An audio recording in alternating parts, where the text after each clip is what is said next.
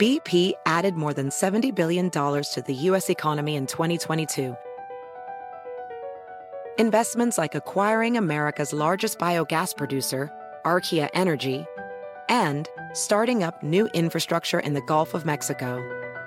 It's and, not or. See what doing both means for energy nationwide at bp.com slash investing in America.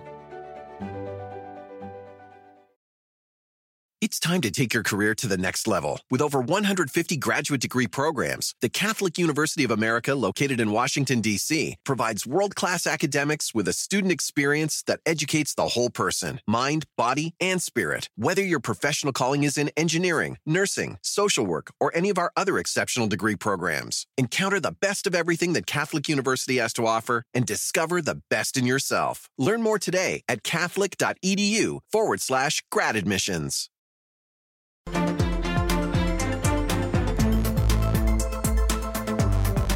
Hola, soy Gustavo Alegret. Bienvenidos a este podcast de NTN24. Es jueves 8 de febrero de 2024 y hoy en Club de Prensa desde Washington analizamos la actualidad con Gonzalo Sarasqueta. Es analista y director del programa de comunicación política y empresarial en la Universidad Camilo José Cela. Y con Gonzalo Ferreira, es periodista corresponsal de Infobae en Washington.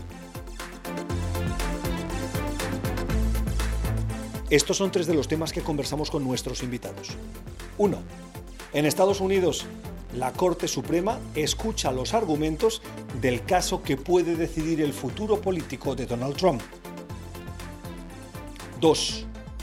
En Panamá, sorprendente decisión del expresidente y candidato Ricardo Martinelli pide asilo a la Embajada de Nicaragua tras confirmarse su condena de 11 años de cárcel. Y 3. Netanyahu rechaza la opción de tregua e insta a seguir con la presión militar sobre Hamas en Gaza.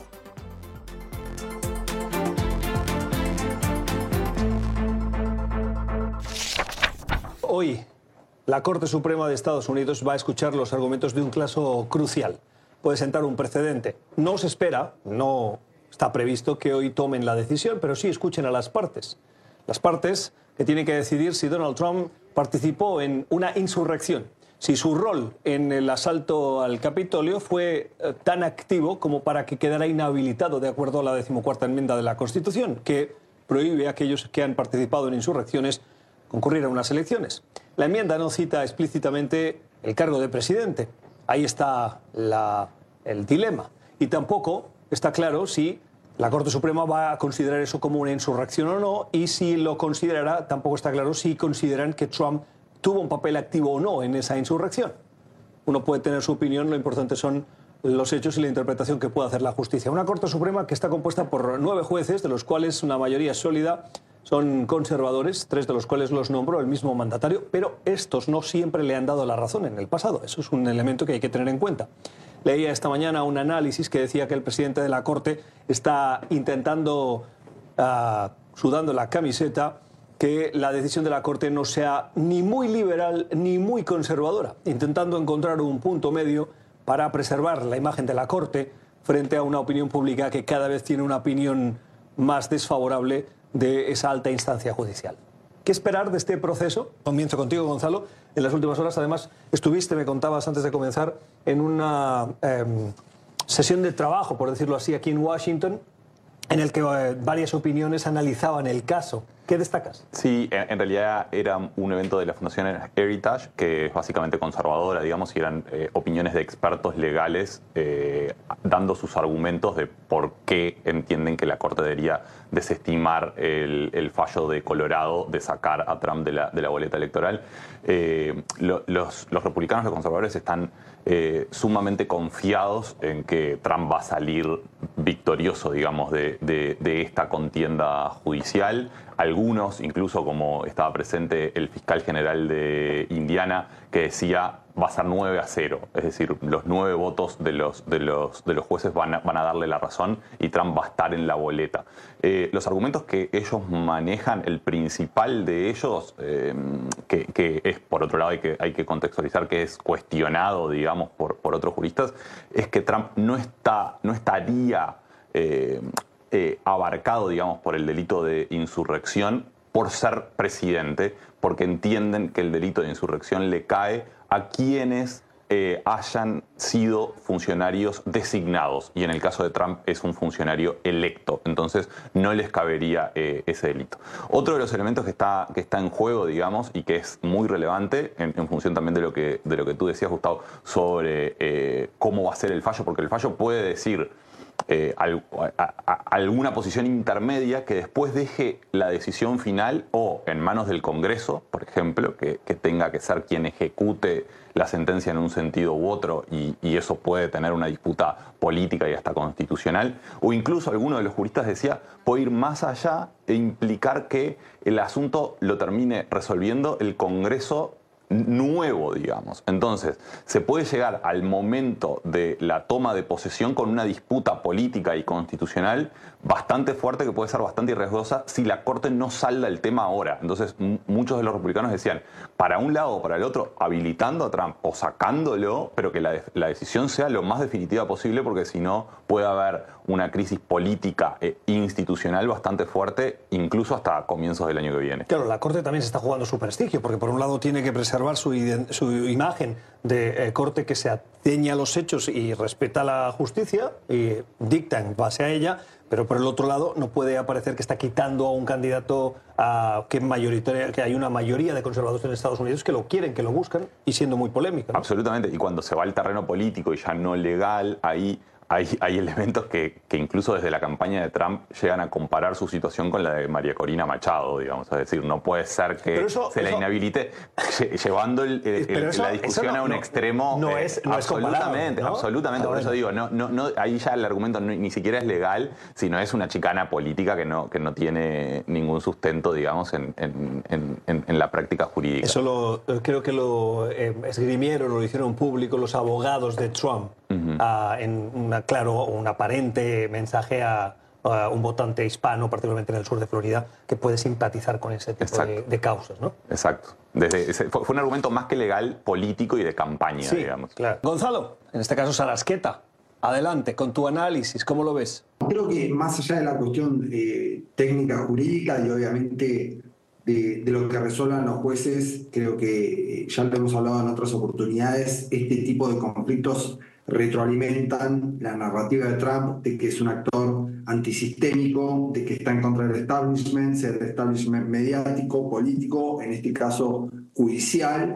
Eh, claro, lo que tiene excepcional eh, esta causa, a diferencia de otras causas como las de abuso eh, sexual, como las causas económicas de malversación que tiene Donald Trump, que esta le puede impactar en, lo concreto, en lo electoral.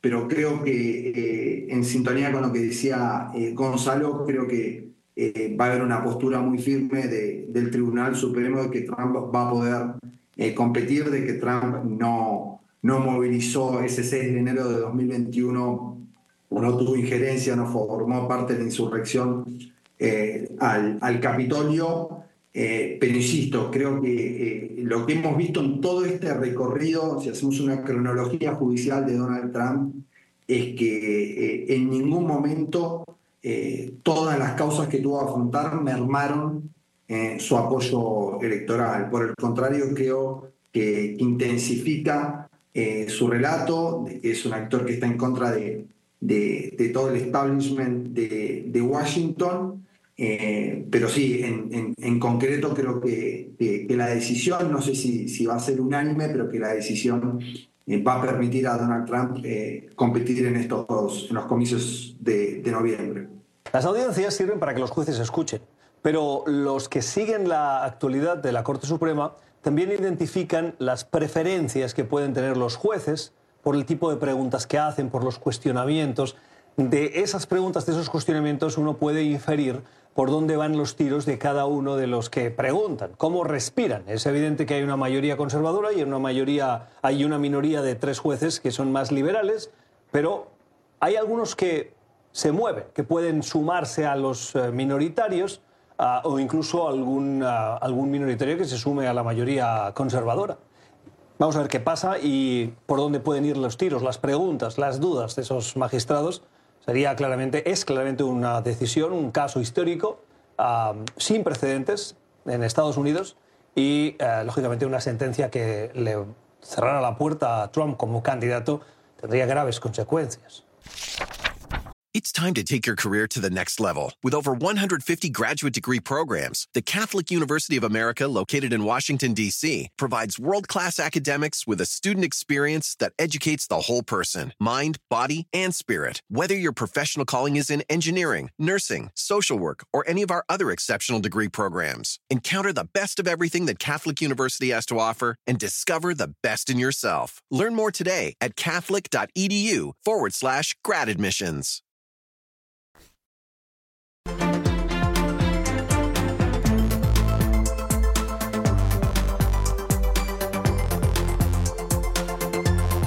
Sorpresa en las últimas horas. Ustedes saben que este mes de mayo hay elecciones presidenciales y legislativas en el istmo panameño. Eh, los ciudadanos tienen que ir a votar y el candidato que tenía, tiene más favorabilidad, según todas las encuestas, es Ricardo Martinelli que en las últimas horas parece que ha quedado descabalgado por dos motivos. Uno, porque el último recurso que tenía en un proceso judicial con una condena a que ahora aparentemente parece que está en firme de 11 años, fracasó y por lo tanto Martinelli por tener esa condena de más de 11 años, según la Constitución, todo ciudadano que tenga más de 5 años de condena de prisión no puede optar a un cargo público. Y eso lo inhabilitaría. Bueno, frente a la amenaza de que finalmente va a tener que ingresar en prisión y que no puede ser candidato, Martinelli ha tomado una decisión que ha sorprendido a muchos. Ha pedido asilo a la dictadura nicaragüense. Ha ido a la embajada y ha dicho que es un perseguido político. Eso, a, todas luces, aunque ahora terminase el proceso, para muchos panameños es una sorpresa que un, ah, un candidato que quiere optar a una democracia pida refugio en una dictadura, como mínimo genera sorpresa, como mínimo. Me gustaría escuchar vuestro análisis sobre la decisión de Martinelli. Eh, Gonzalo eh, Sarasqueta, comienzo contigo respecto de decir que es perseguido político en una causa que tiene varias instancias y que en todas se le ha negado el amparo que pedía y parece que la sentencia va a estar en firme, 11 años de prisión y que recurre a la protección de una dictadura. ¿Cómo lo analizas? ¿Cómo entenderlo? Bueno, primero es un argumento que a izquierda y derecha lo, venimos escuchando en diferentes sistemas abiertos, que es el argumento de Loper, ¿no? que cualquier decisión judicial eh, hay que verla con los lentes de la política, ¿no? de que, hay una intencionalidad eh, política barra electoral detrás de, la decisión de, de, unos jueces. Eso me parece que ya lo hemos escuchado tanto en el caso de, Brasil como en el caso de Argentina, lo hemos escuchado recientemente también en España. Me parece que es, es, es, un latiguillo eh, que cada vez se repite con más, con más fuerza. En segundo lugar, lo, lo, lo que me parece em, para, sobre, para subrayar de, de esta situación es el, el, papel geopolítico de Nicaragua, ¿no? de una dictadura que, que al igual que, que Venezuela y que Cuba, eh, está, eh, está perdiendo fuerza a nivel diplomático. Venezuela eh, es, un mes, es un año perdón, definitivo, definitorio por el tema de, de si son transparentes o no las elecciones, pero Nicaragua ni siquiera tiene ese horizonte que tiene Venezuela, esa posibilidad que, tiene, que se le abre a Venezuela, que básicamente está, está regida por la habilitación o no de Corina Machado. Nicaragua ni siquiera tiene esa posibilidad y creo que este tipo de acciones que pueden llegar a ser pequeñas, eh, la mantiene un poco eh, eh, inserta todavía en el mapa, cuando digo en el mapa, digo en el mapa geopolítico que, que, da las la, novedades, que presenta noticias, pero en torno siempre a temas polémicos, como es el tema de, de darle asilo a una persona que está condenada por blanqueo de capitales a 11 años de cárcel eh, por más que sea un expresidente, por más que sea eh, un candidato a presidente, perdón, por más que sea un candidato a presidente, me parece que sigue siendo una decisión eh, polémica, pero a Nicaragua, digamos que le da cierto, cierta fuerza también en su, en su relato anti-OEA, anti-justicia, anti-democracias liberales. Me parece que también en ese sentido eh, Ortega se, fortalece mínimamente, insisto, eh, entre los suyos, pero, pero creo que es una decisión bastante, bastante polémica por parte del gobierno nicaragüense. Sí, comparto, comparto totalmente el, hecho de que para, para, Nicaragua es un ganar-ganar, eh, sobre todo porque, recordemos, Martinelli ya había sido señalado además por Estados Unidos como un actor corrupto antes que, que, avanzara este fallo.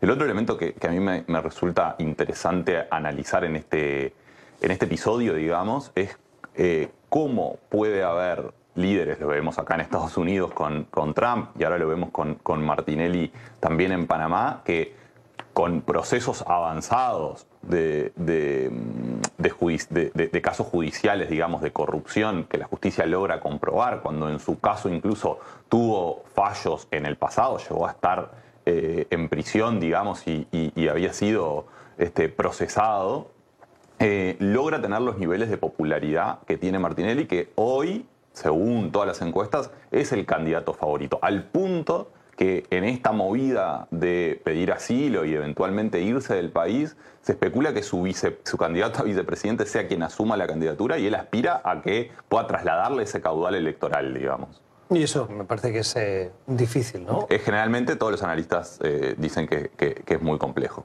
¿Cuánto crees que puede influir el hecho de que haya tomado esa decisión de pedir asilo a una, a una dictadura? Ahí hay que, hay que evaluar un poco eh, eh, las raíces de, de, por qué tiene una aceptación tan grande. Hay que, hay que contextualizar también que Panamá está pasando o pasó en el, sobre finales del año pasado por, por mm, instancias no, no comunes de protestas públicas y masivas bastante grandes, cortes de ruta. Es un país que ha estado convulsionado en niveles que no estamos habituados, digamos, a, noticias que no estamos habituados a escuchar de Panamá. Es decir, se está viviendo una situación un tanto distinta a la historia capaz más reciente del país. It's time to take your career to the next level. With over 150 graduate degree programs, the Catholic University of America, located in Washington, D.C., provides world class academics with a student experience that educates the whole person mind, body, and spirit. Whether your professional calling is in engineering, nursing, social work, or any of our other exceptional degree programs, encounter the best of everything that Catholic University has to offer and discover the best in yourself. Learn more today at catholic.edu forward slash grad admissions.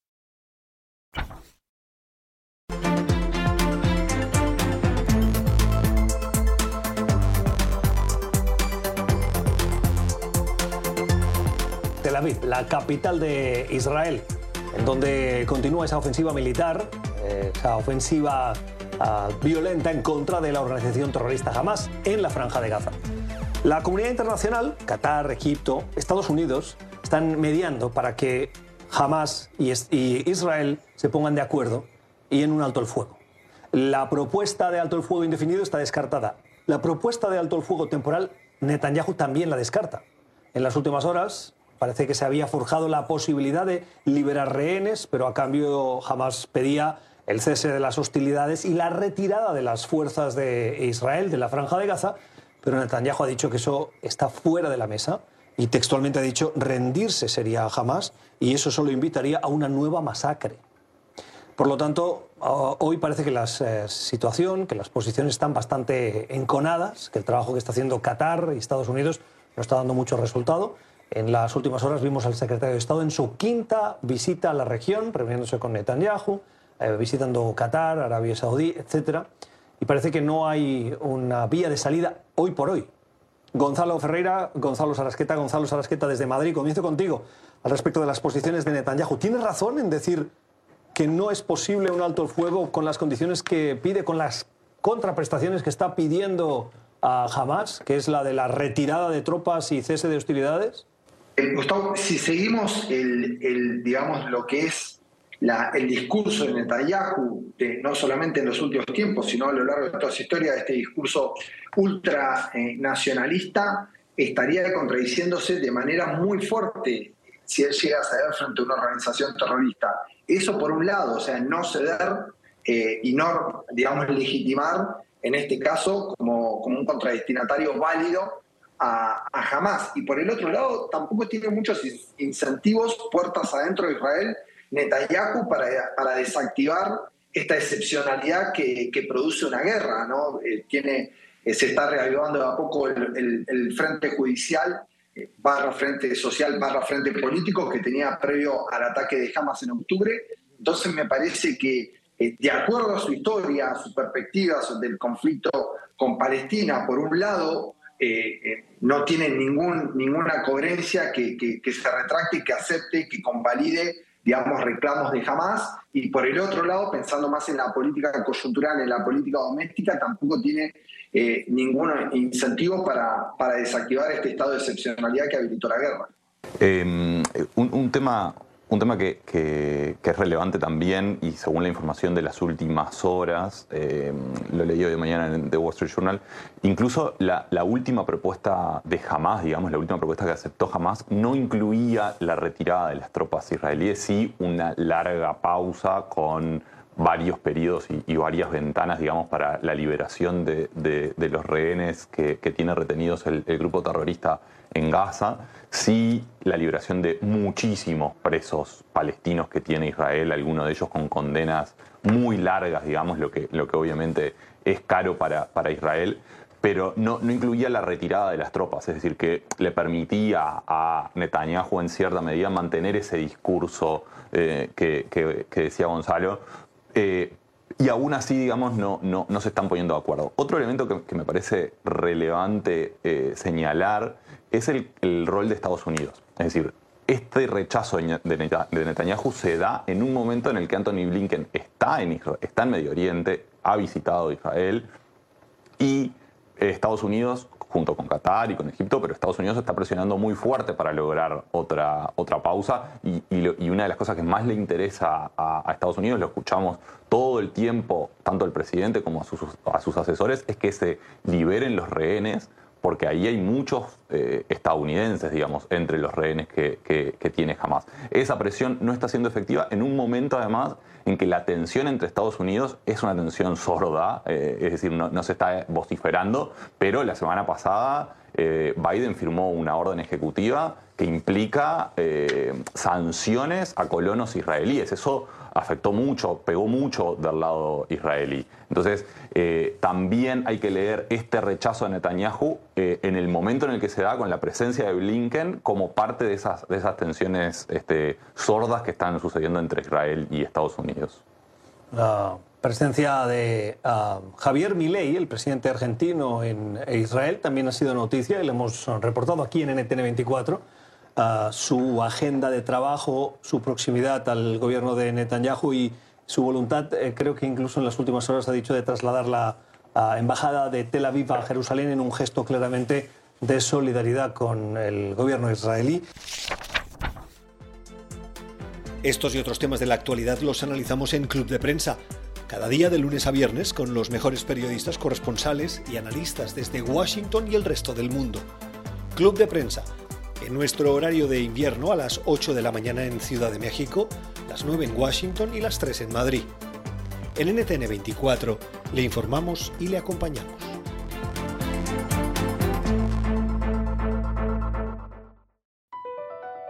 BP added more than $70 billion to the U.S. economy in 2022 by making investments from coast to coast. Investments like building charging hubs for fleets of electric buses in California and starting up new infrastructure in the Gulf of Mexico. It's and, not or. See what doing both means for energy nationwide at bp.com slash investing in America. It's time to take your career to the next level. With over 150 graduate degree programs, the Catholic University of America, located in Washington, D.C., provides world class academics with a student experience that educates the whole person mind, body, and spirit. Whether your professional calling is in engineering, nursing, social work, or any of our other exceptional degree programs, encounter the best of everything that Catholic University has to offer and discover the best in yourself. Learn more today at catholic.edu forward slash grad admissions.